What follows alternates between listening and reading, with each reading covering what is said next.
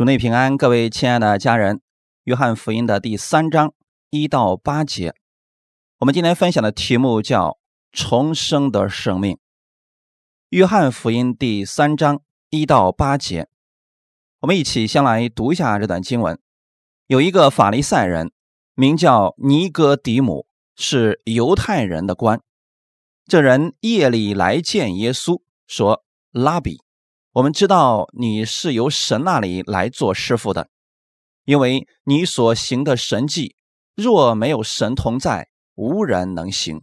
耶稣回答说：“我实实在在的告诉你，人若不重生，就不能见神的国。”尼哥底母说：“人已经老了，如何能重生呢？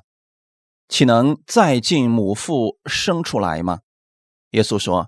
我实实在在的告诉你，人若不是从水和圣灵生的，就不能进神的国。从肉身生的，就是肉身；从灵生的，就是灵。我说你们必须重生，你不要以为稀奇。风随着意思吹，你听见风的响声，却不晓得从哪里来，往哪里去。凡从圣灵生的，也是如此。我们先来做一个祷告，天父，感谢赞美你，感谢你给我们预备这么美好的时间，我们一起来到你的面前来寻求你。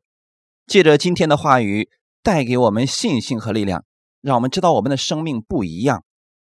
我们的生命在基督里，在主耶稣基督里边是尊贵的生命，是重生的生命。也让我们带着不同的眼光来看待我们自己，同时也带着不同的眼光看待我们身边的人。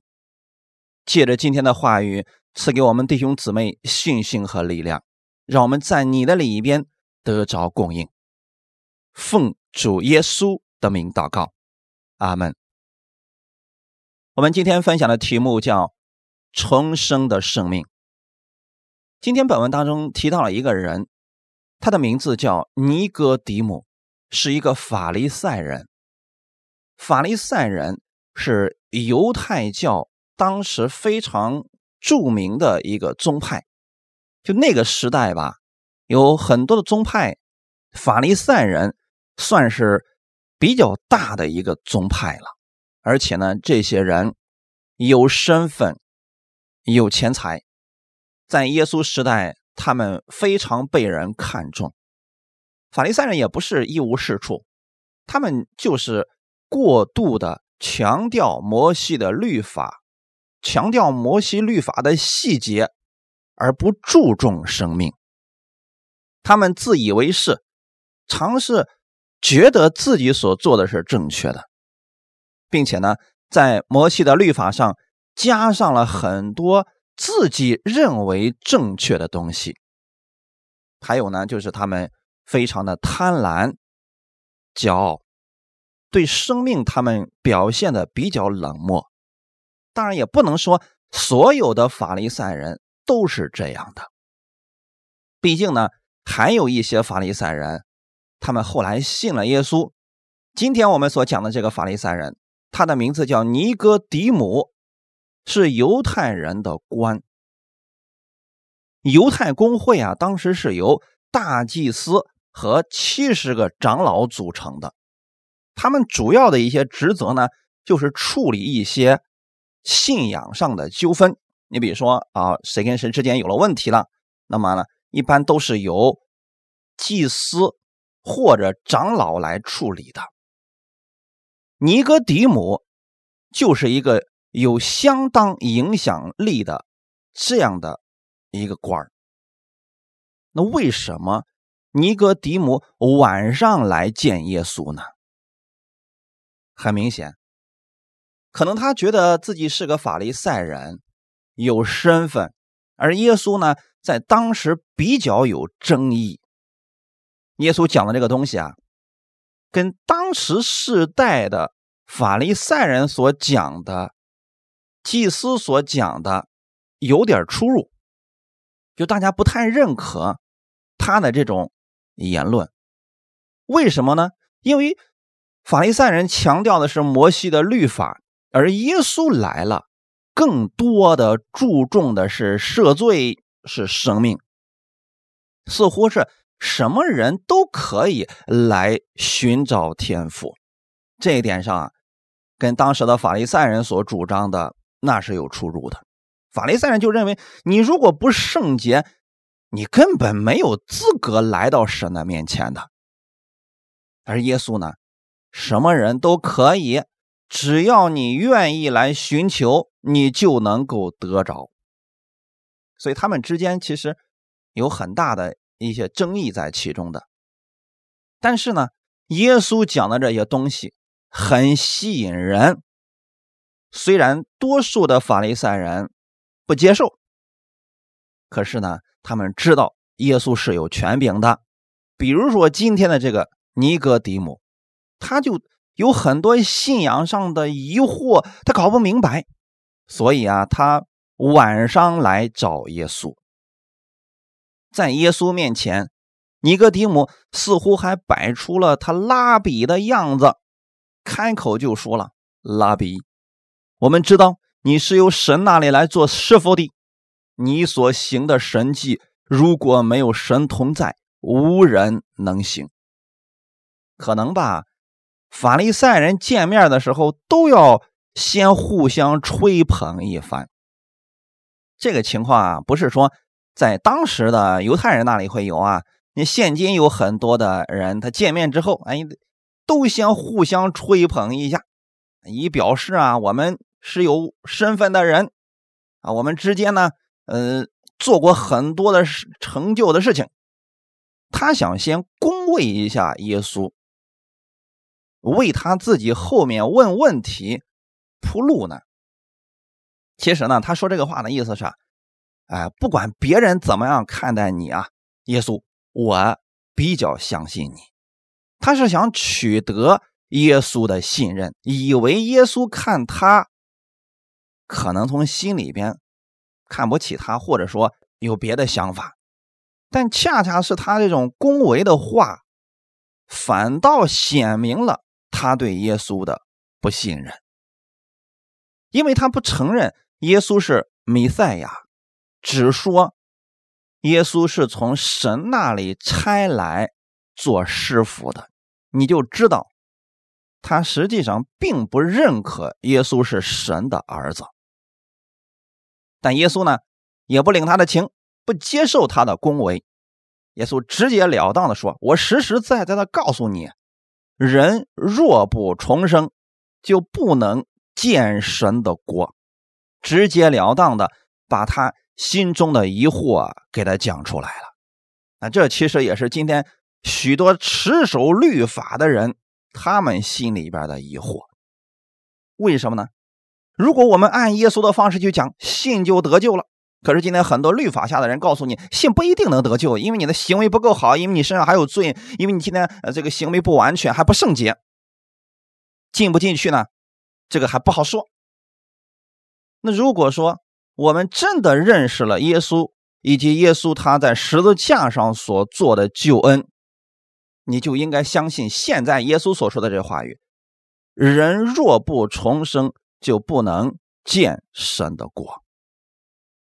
我们分享第一点，重生的生命是领受而来的。大家一定要切记，重生的生命是领受而来的，不是靠我们行为换来的。得救跟行为没有关系，只在乎这个人。愿不愿意领受神的这个生命？尼哥底母到耶稣面前来，本来可能还想要跟他讨论一番，为什么呢？因为在圣经上你会看到，法利赛人经常会找耶稣辩论。哎，为什么他觉得自己是正确的呀？所以总想找耶稣去辩论一番，以说明耶稣所讲的那个是不正确的。但耶稣。直截了当的启示了真理的根本原则。其实，耶稣想告诉尼哥底母的是：你所需要的不是理论知识，而是属灵的更新。今天，不要为了满足你的好奇心而去听到，要带着一颗灵受的心，你就能得着从神而来的供应。耶稣其实想告诉你一个题目：你必须接受新生命，你才能明白神国的事情。如果你们靠着过去那些摩西律法的思维，你无法领受从上头而来的生命。耶稣讲重生的比喻，尼哥底母并不陌生，因为犹太人往往将悔改从一个什么，就是他们认为的悔改吧，就是异教的人。进入到了犹太教，这就是悔改了，所以他们经常会强调悔改，悔改。为什么呢？就是让人从别的地方转到他们那里边去，他们就认为这是悔改了。尼哥底母应该明白耶稣所说的这个人若不重生，绝对不是字面的意思。为什么呢？因为他就是法利赛人啊，他就是持守摩西律法的人，还是教导别人守律法的人啊，他不需要悔改啊。因此啊，耶稣说这句话语一定是有别的意思的。尼哥底母这会儿啊还没搞明白呢，因为过去有很多法利赛人就认为我们都是在神的国里边有份的，因为我们的祖宗是亚伯拉罕。所以，我们无需改变。我们一出生，我们就是天国里的人了。难怪尼哥底母听到耶稣这番话的时候，他可能是非常的惊讶呀。你的意思是，我还不一定能够进入到神的国呢？或者，尼哥底母听耶稣这么说，可能心里面还有点不屑一顾。呵。我是拉比呀，我是法利赛人。你竟然告诉我不重生就不能见神的国，怎么可能呢？我想啊，尼哥底母此时的心里边是有很多的疑问的。也许他可能还稀奇，你为什么就不能尊重一下？哦，我这还是法利赛人呢。我们还是比较有名望的人呢，你竟然对我这么说话，还直截了当的告诉我。由于耶稣这句话，尼哥底母终于坐不住了，因为他不明白啊，所以他就开始问耶稣说：“人已经老了，如何能重生呢？”虽然尼哥底母知道重生一定不是说。进到他母亲的肚子里再出来一次，可是他无法理解究竟是如何重生。我相信今天有很多的信徒，他也不搞不清楚自己是否重生了。有时候他会相信自己是属神的人，神会听他的祷告。有时候呢，当他的这个生命出现问题，或者说他软弱跌倒了，他的祷告。没有应允的时候，他就开始怀疑：那我到底是不是重生的人呢？是不是神又不要我了呢？能够有这样疑问，就说明你对重生不太清楚。就像现在尼哥底母他对重生不太了解一样，可能过去尼哥底母就认为，那我就是属神的人呢。你现在你这么一说的时候，你说我需要重生，我怎么去重生呀？当这样的真理。进入尼哥迪姆的心里的时候，他有点招架不住了，他无法理解这个事情了。其实啊，尼哥迪姆的疑问是很多人的疑问。在这个世界上，不领会圣灵的事儿，凭着血气去遵守神话语的人还是挺多的。他们不了解属神的事，对圣灵的事情似乎也不是那么上心。甚至有些人直接就否定掉了圣灵的工作，但圣经上告诉我们的是，唯有属灵的人才能看透属灵的事。重生这件事情，不是我们的理论可以把它说明白的。然而，你会发现，耶稣他从来不用辩论来说明他是正确的，他只是将这些真理讲明，剩下的事情，这人要是愿意，圣灵会让他明白的。所以，为了让尼哥底母心里边能明白这件事情，耶稣说：“我实实在在的告诉你，人。”若不是从水和圣灵生的，就不能进神的国。前面的时候，耶稣是怎么说的呢？人若不重生，就不能见神的国。那意思是什么呢？啊，你的生命如果不重生，你看不见神的国。尼哥底母没有明白，耶稣紧接着又来了一句：“人若不是从水和圣灵生的，就不能进神的国。”好了，这下就更懵了。如果你连神的国都看不见，你又如何能够进去呢？尼哥底母知道，哎，你说这话，我似乎是有一点点明白了。水和圣灵生的就能进神的国。耶稣在这儿指的就是洗礼和圣灵心意更新的事情。那洗礼尼哥底母肯定是知道的呀，为什么呢？因为之前来了一个铺路的人，他的名字叫施洗约翰。施洗约翰一共在地上传道六个月，他没有做太多真理的讲解，他就是给人施洗，为耶稣铺平道路。所以现在耶稣讲到水和圣灵，尼哥底母这一点他是知道的。水施洗是施洗约翰工作的中心标志，那这个到底代表了什么呢？洗礼也是非常重要的，那就是当这个人进到水里边，是了结了旧人，当他从水里上来以后，那是一个新造的人。施洗约翰在约旦河。用水为众以色列人施洗，凡是听见施洗约翰所讲的而悔改的人，他们都去那儿受洗了。也就是说，这是尼哥底母知道的事情。也许很多法利赛人也去了，我们不知道尼哥底母有没有去，但他一定是知道这件事情的。现在耶稣说起这个事儿了。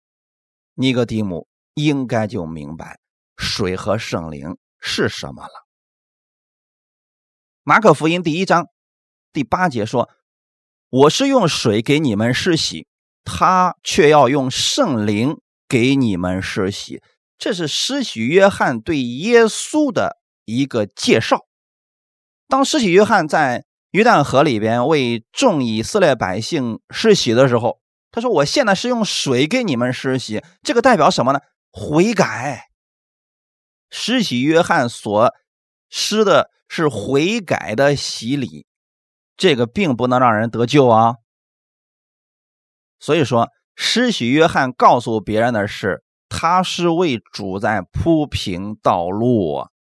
真正你们能得着生命，靠的乃是圣灵，而我不能用圣灵给你们施洗。”是在我后面来的那一位，他要用圣灵给你们施洗，这就奠定了耶稣传道的中心，那是以圣灵为中心，所以耶稣会提到圣灵的事情。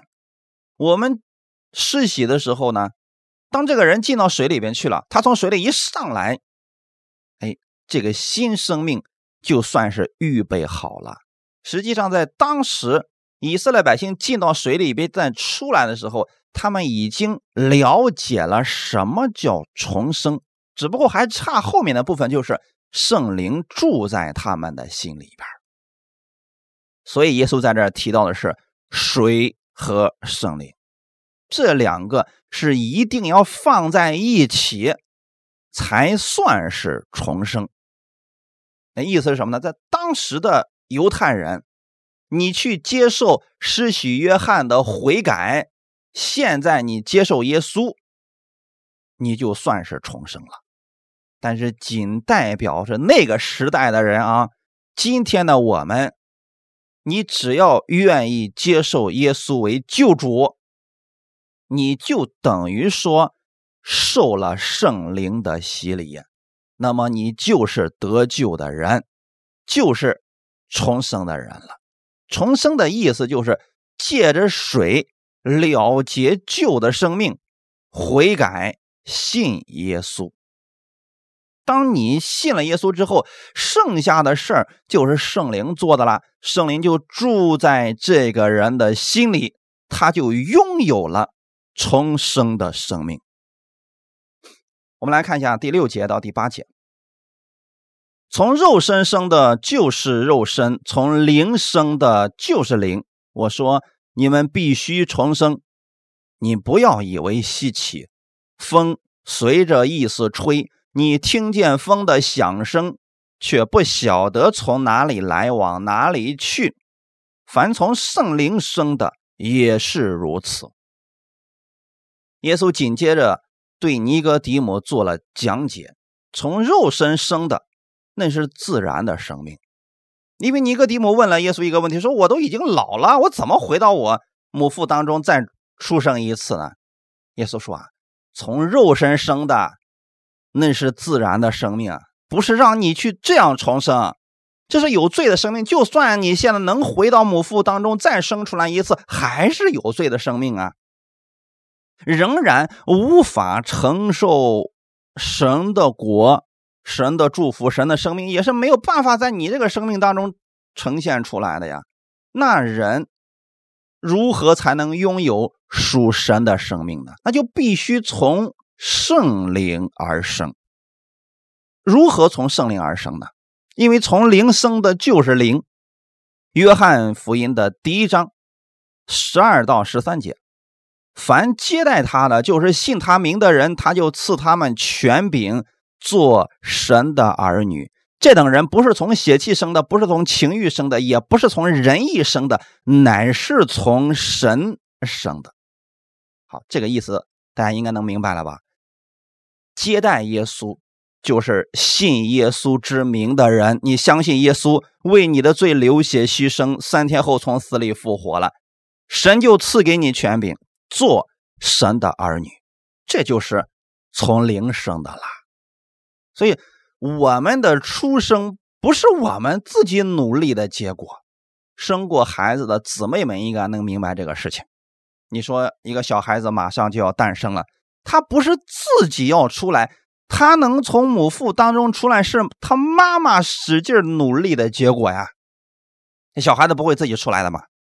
那我们接受了耶稣以后，从神生出来，那是圣灵的事儿，不是我们努力的要成为神的儿女，这个永远不可能。这些都是圣灵的工作，我们人要做的事情是什么呢？接受耶稣，相信耶稣在十字架上为我们的罪已经付出了代价，我们的罪已经被解决了，这就是旧人已经死了。那新人呢？由圣灵而来，这就完成了。只要你相信了耶稣，后面的事儿神就做完了。那么神就赐给你一个身份，神的儿女。这等人呢，就是你这个新的身份。它不是从邪气生的，虽然你的身体还是过去那个身体，你的思想可能还没有完全的更新改变，但是你不是从邪气生的，也不是从情欲生的，也不是从仁义生的。别根据你现在的行为、你的想法来判定你这属神的生命。就是我们信了耶稣之后啊，我们会有两个身份。第一个身份是在这个地上的，你是某某某人的儿子或者女儿；在天上，你还有另外一个身份，你是神的儿女。这两个身份并不冲突。你要记得，天上那个下来给你的身份，神儿女的身份，这个就是从神生的。阿门。这就是耶稣所说的重生了。耶稣说：“你们必须重生，你不要以为稀奇。风随着自己的意思吹，你听见风的响声，却不晓得它从哪里来，往哪里去。凡从圣灵生的也是如此。”耶稣打了这个比喻。是希望这位年老的尼哥底母能够明白，重生不是我们的眼睛所能看见的，就像人看不到风一样。有人说不对呀，我看见过风啊！你看那个树叶子啪啪的刮过去啊，你看这个呃地上的土朝着一个方向飞走，那不都是风的？你看到的只是风走过去的痕迹，那个不是风，对不对，弟兄姊妹？没有人看见过风，但是人都看到了风走过之后，带动了空气流动，带动了树叶的摇动，或者说带动了水朝一个方向走，这都是风过去之后所留下来的痕迹。但是没有人见风长成什么样，人也不知道这风从哪里来，往哪里去，就是如此的奇妙。你不能因为你没有见过风，你就说我不相信这个世界上有风的存在。你看到了它的痕迹，从圣灵而生的也是如此。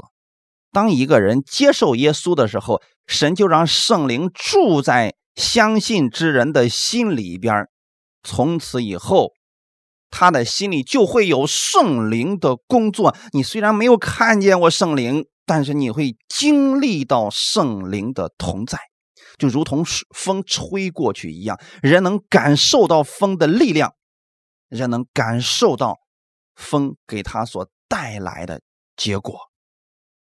阿门。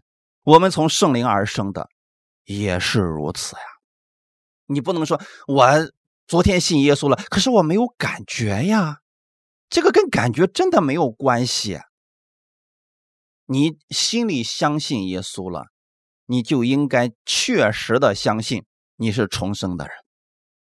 他们就这么简单，弟兄姊妹，不要把重生理解的很复杂。说啊，我虽然说呃已经信耶稣了，但是我可能还没有重生吧？这样的人不存在的。或者有人说啦，我虽然说信耶稣，可是我的行为没有改好，我可能没有重生吧，我只是得救了。你如果非得把这两个分开的话，就不好解释了。有人说了，哎，这个人虽然他是得救的，可是他可是他没有重生啊。那我就问你们一个问题：如果把这两个分开的话，那么得救了没有重生的人，将来去哪里呢？因为到神那里只有一个地方。叫天国，要么就去地狱了。那你说得救了没有重生的人去哪里呢？有人说了啊，那可能吧，他就去了那个圣城外面啊，那不就成了呃犬类了吗？这肯定不对啊。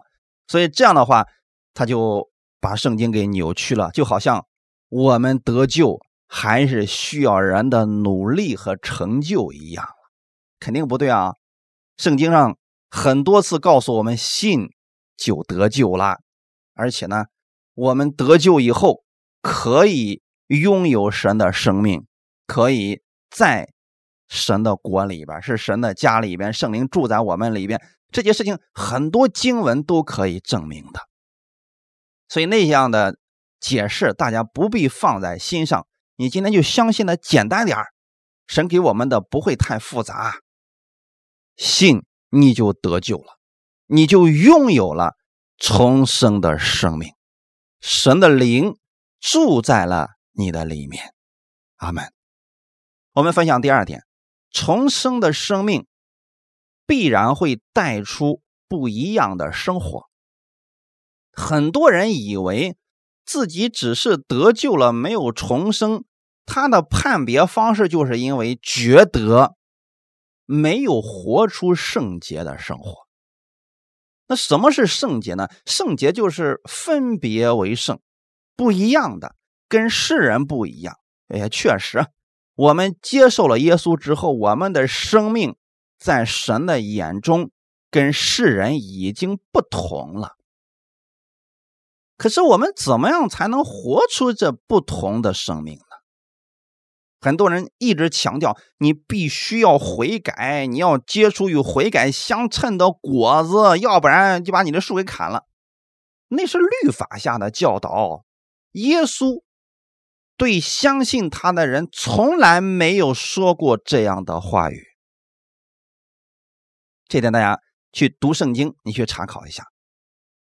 我们要强调一下，重生是神的工作，阿门。这跟人没有什么关系，就是我们无法决定我们的生命如何出生。遍眼望去，从亚当开始，直到今天为止，所有的婴孩他都没有自主选择的权利啊！你不能说，我可以选择。我由谁而出生？你还真选择不了这事儿啊，由不得你。只有一个人有选择权，那就是耶稣。所以说，重生是神的工作。你只要接受了耶稣所做的救赎之功，你就是重生的人。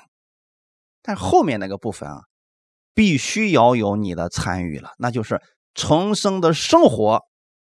是由我们与神共同创造的，这个大家千万不要离开了我们的这个位置啊！你不能说了，那我好，那我知道了，信耶稣我就得救了，我就拥有了重生的生命，我就可以是神家里的人了。从此以后，我想怎么活就怎么活，还真不应该是这个样子。如果你里边拥有了圣灵，你不去使用圣灵。过分别为圣的生活，那不就真的浪费了圣灵的能力了吗？有多少信徒恰恰就是在这样的生活当中度完了他相信耶稣之后的后半生？就是他虽然是得救了，可是呢，耶稣在他的生命当中并没有起到太大的作用。他信了耶稣之后。还是照着过去的那种方式去生活，但是即便是这样的人，他依然拥有重生的生命，他只是没有把耶稣的样式活出来而已。风我们虽然看不见，但是风走过去之后所带出来的效果，我们是能看得见、摸得着的。如此。圣灵在人心中做工，就算这个人没有活出好的样式来，但这个人一定能感受到圣灵对他的感动。一个人只要接受了耶稣之后，他里边一定会有圣灵的工作，就看这个人是否愿意顺服圣灵，把这个给活出来了。我举个简单的例子啊，你比如说以前有一个人，他可能习惯于去去去。小偷小摸的那个不好的行为，有一天他信了耶稣了，他还是这样去做。可是心里边突然有一天有个声音告诉他：“你是神的爱子，你完全不必如此。你去找一份正经的工作，我会赐福给你。别去做这样的事情了。”他可能心里面会有圣灵对他这样的感动。这个时候，这个人有两个选择：第一，顺从圣灵的感动。如此去行，他一定是蒙福的人。第二，消灭掉圣灵的感动，继续过原来的生活，肯定了他后面的这个生活还是像以前一样糟糕啊。那可能出问题是迟早的事情。所以说，我们不能把他因为没有顺从圣灵，我们觉得他没有重生，他没有得救，这种判断一定不太准确的啊。所以不要去判断这个人。他是否得救？他是否不得救？这个事情你还真判断不出来，那是神的事情，我们就别操心了。我们能做的是什么呢？看看自己有没有相信神，要留心圣灵在你里边的感动，同时把福音传出去，这就可以了。只要神的灵住在人的心里面，这人愿意顺服圣灵而生活，圣灵就能改变他的生活，他就会把罪恶的思想扔开。就会有好的行为产生，仁爱和平就能代替愤怒和嫉妒，忧愁就会被喜乐所代替。如此，别人就能看到，哎，你看这人信了耶稣了，他果然不一样了呀。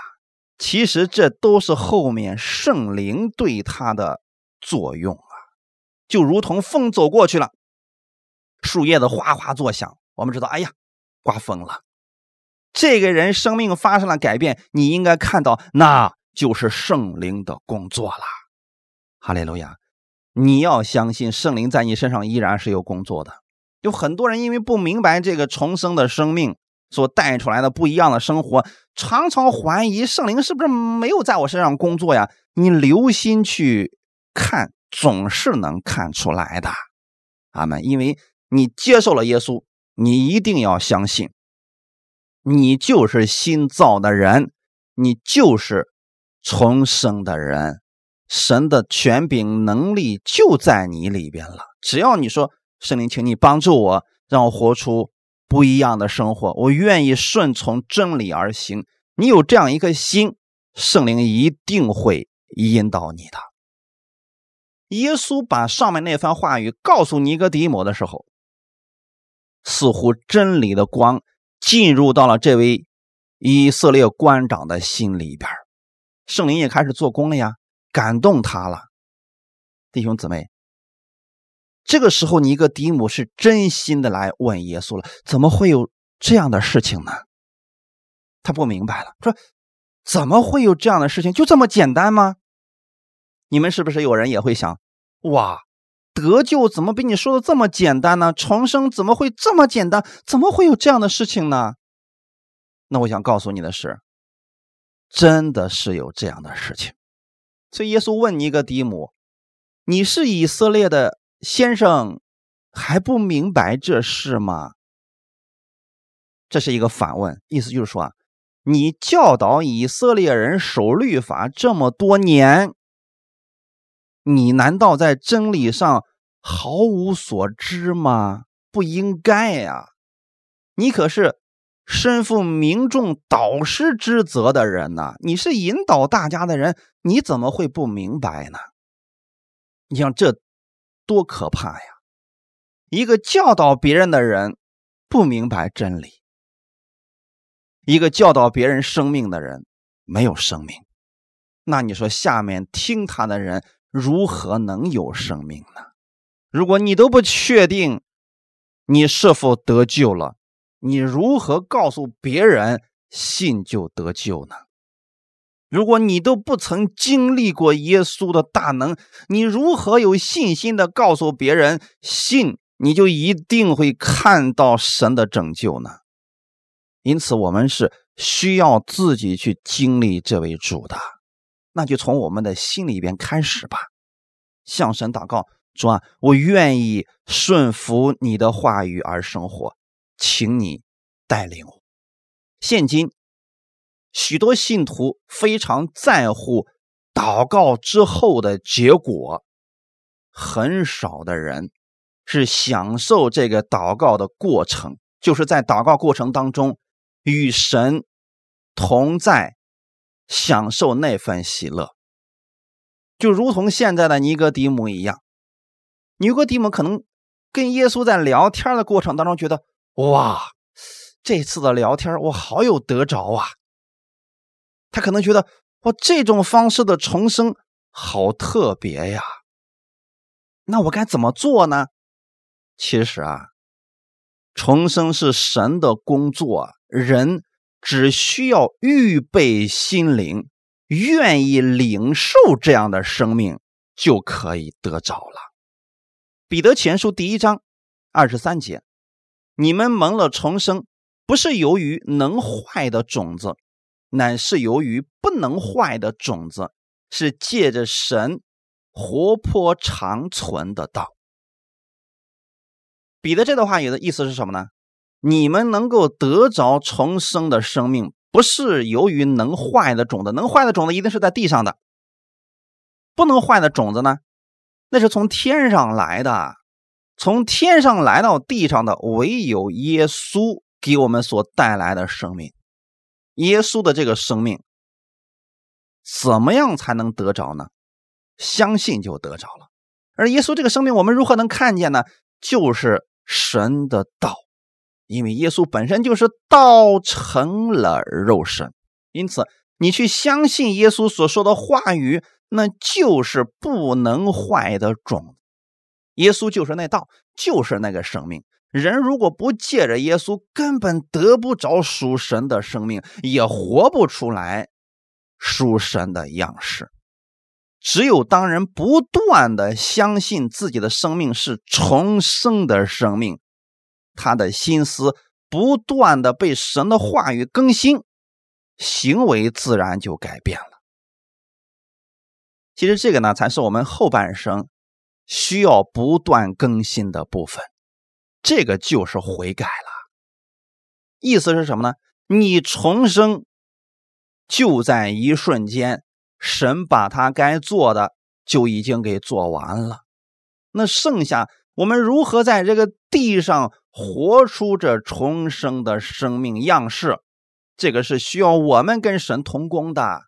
我们每一天遇到事情，我们需要向神来祷告。每一天开始的时候，我们愿意被神引导，在我们做决定的时候，我们愿意用神的标准成为我们处事的法则，这就是活出神不一样的生命的那种方式了。可不是说啊，那我们一定要活成耶稣的样子才算是圣洁，还真不是。你能够明白多少，就活出来多少。今天领受了什么，就把这个活出来，这就可以了。阿门。所以更新我们的生命很简单，就是心思意念每一天都在神那里改变。就像尼哥底母今天跟耶稣聊天之后。他的生命就已经更新改变了，那剩下来的意思呢？那就需要他回去去消化耶稣所说的了。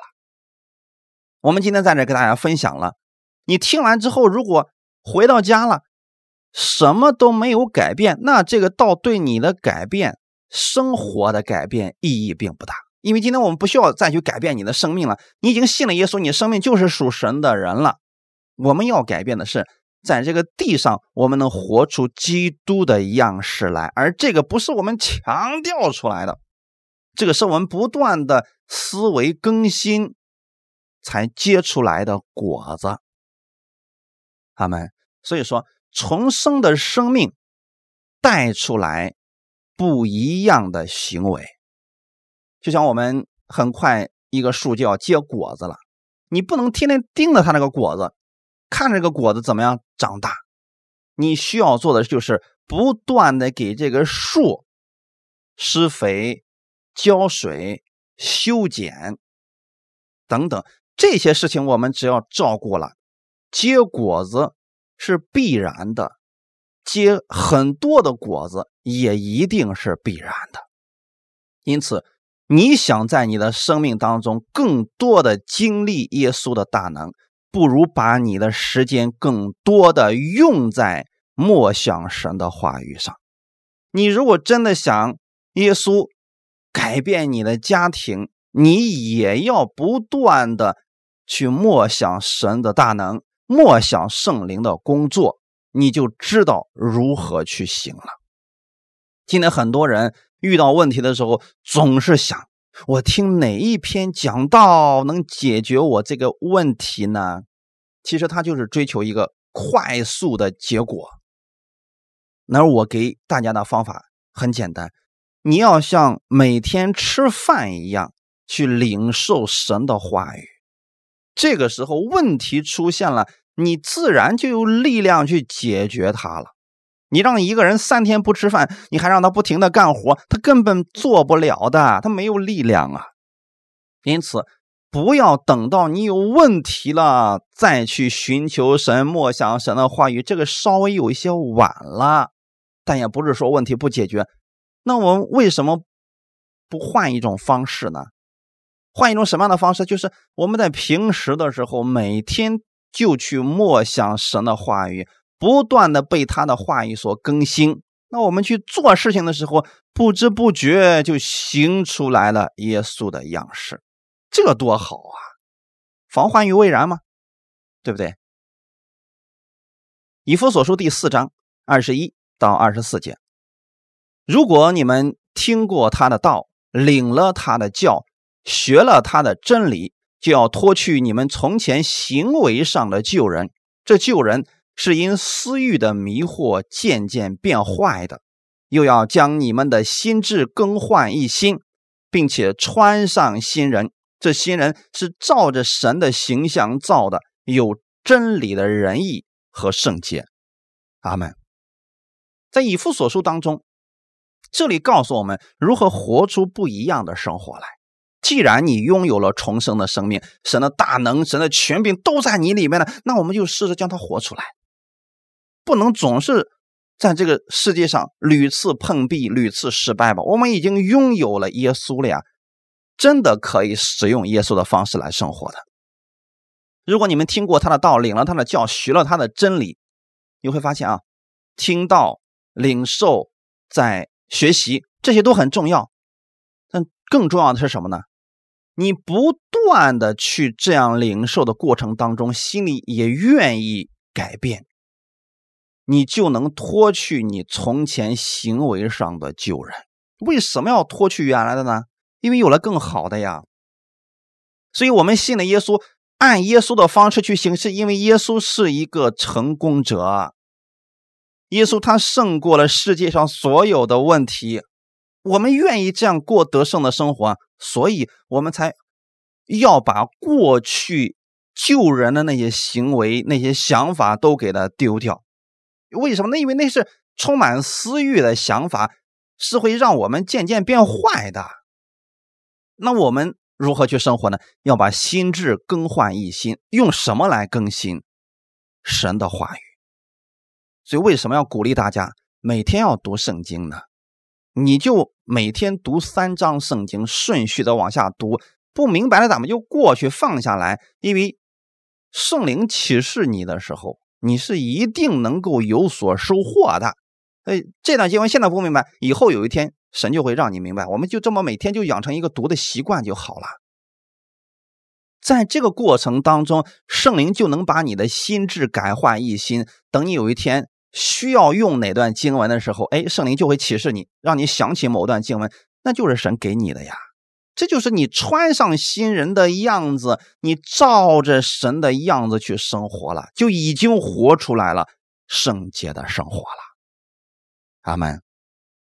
我们如果常常去默想神的话语，你在不知不觉当中，你在使用的时候，你就会把神的话语作为标准。哎，这不就很自然的就用出来了吗？那很多人是。信了主了，可是从来不读圣经，也不去默想神的话语，所以遇到紧急的事情，他依然会用他过去的习惯，过去自认为正确的方法，这个还真不一定能起到非常好的作用的。这就是为什么我们要更新自己。既然拥有重生的生命，那咱们就活出不一样的生活来，这对我们是有益处的。以弗所书第四章。二十五到二十九节，所以你们要弃绝谎言，个人与邻舍说实话，因为我们是互相为肢体。生气却不要犯罪，不可含怒到日落，也不可给魔鬼留地步。从前偷窃的不要再偷，总要劳力亲手做正经事，就可有余分给那缺少的人。污秽的言语一句不可出口，只要随时说造就人的好话。叫听见的人得益处，阿门。看到了吗，弟兄姊妹？每一卷书信的后半部分，一定是教我们如何过圣洁的生活。每一卷书后面都有啊。我说的是新约啊，书信啊，你仔细去看一下啊。所以很多人我不知道怎么去活呀，你去读的时候一定会看到，而且非常的简单。就像我们现在所说的，以弗所书第四章二十五节往后，你们要弃绝谎言，这个不需要多解释吧？就是别人说谎，那是他的事儿，因为我们的标准本来就不一样嘛。你不要去说就行了。那有人说了，可是有很多时候，我要是说了真话，别人会不高兴，这个就需要你有智慧啊！你不想说，你说我不想说不就行了吗？你为什么非得要说出一个结果呢？个人要与邻舍说实话，这是什么意思呢？就是不要搞那个谎言，因为你说了第一个谎言，就会用另外一个谎言去掩盖第一个谎言，最后有一天有一个谎言被人家发现了，你就不再相信你所说的话了。那不如呢，就说实话好了。如果真的不能说，我们就说那我不想说，或者我我不想告诉你，因为我们是互为肢体的。二十六节，生气却不要犯罪，不可含怒到日落。别人说我们难听的话语了，别人让我们受委屈了，我们可以生气。所以圣经上这个话语说的很准确的。很多人说啊，我们信了耶稣了，不能生气啊，这谁愿意信啊？这谁能信得了啊？对不对？可以生气的，但是呢，生气不要犯罪。为什么呢？因为很多人一生气，他就会做极端的事情，这就容易犯罪了啊。神告诉我们的是什么？生气了，但不要不要犯罪。那生气了，我们该怎么办呢？赶紧转到神面前祷告嘛，这多好啊！不可含怒到日落。哎，这就说明啊，在日落之前，如果你能够有智慧回到神面前祷告，也许太阳还没有落的时候啊。你这个气就消了，要不然生气不可含怒到日落，这个谁能做到啊？啊，马上太阳要下山了，所以我不能生气了。哎，你会发现时间久了，你会很埋怨神的，这就变成律法了嘛。当我们生气的时候怎么办呢？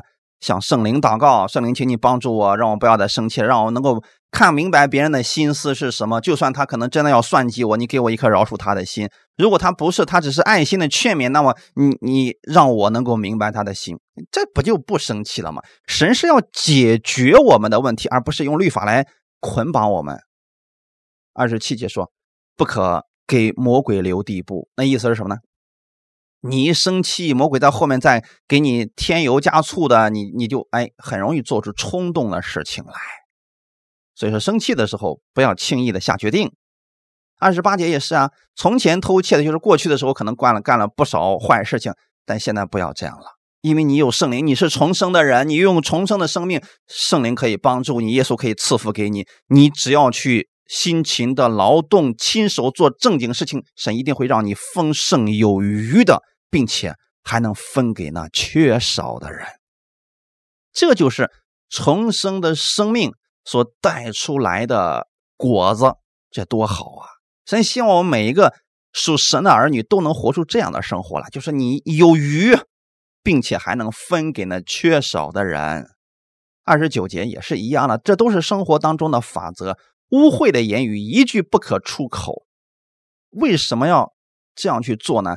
因为你拥有重生的生命啊，你是神的爱子，咱们得做与我们身份相配的事情啊，对不对？有哪个王子啊，没事在街上就随口说脏话，这不符合他的身份嘛？你不要去说这污秽的言语，因为你说污秽言语的时候，首先是污秽了你的心，这就会让圣灵担心的啊！你为什么要这样呢？你想？你经常去说污秽的言语，你心里充满了一定是愤恨啊！可神希望圣灵充满你，让你在平安当中，在喜乐当中，这才是神希望我们活出来的样子。总之，圣灵在你心里边一定是帮助你的，帮助你活出不一样的生活来。哈利路亚！那我们怎么做呢？随时说造就人的好话。哈利路亚！造就人的好话。不一定都是赞美别人的话啊，也许是别人做错了，但是呢，你用爱心去劝勉他，这也算是造就人的好话，是吧？别人很快都掉下悬崖了，你说没事儿，接着往前走，一闭眼，这不就过去了吗？你这不就害了别人了吗？因为你说这些话的时候是要叫听见的人得益处，这就是重生的生命所结出来的果子。感谢主，希望。今天我们的分享能给我们弟兄姊妹带来一些帮助。我们拥有了重生的生命，我更希望大家使用这重生生命，给我们所带出不一样的生活来。感谢主，我们一起来祷告。天父，我们感谢赞美你，谢谢你今天借着这样的话语安慰我们，来帮助我们。我们知道，当我们相信耶稣的那一刻，我们就拥有了耶稣的生命，圣灵住在我们的心里边，再也不离开了。我已经是重生的人了，是天国里的人，是神的爱子。耶稣的大能在我里面，无论我往哪里去，圣灵都与我同在，都会与我同行。我愿意打开心门，每一天让圣灵来引导我。圣灵会借着神的话语不断的更新我，让我在这个世界上经历耶稣的得胜。我也知道我是传递祝福的人。赐给我口才和智慧，让我能够把这福音传出去，使别人也得着耶稣的生命。赐给我更多的看见，让我经历圣灵的大能。我愿意在生活当中不断的认识神，不断的经历他的美好。也赐给我智慧，让我能够成为我身边之人的造就，把神的道传递出去，帮助更多的人。哈利路亚！一切荣耀都归给你，奉。主耶稣的名祷告，阿门。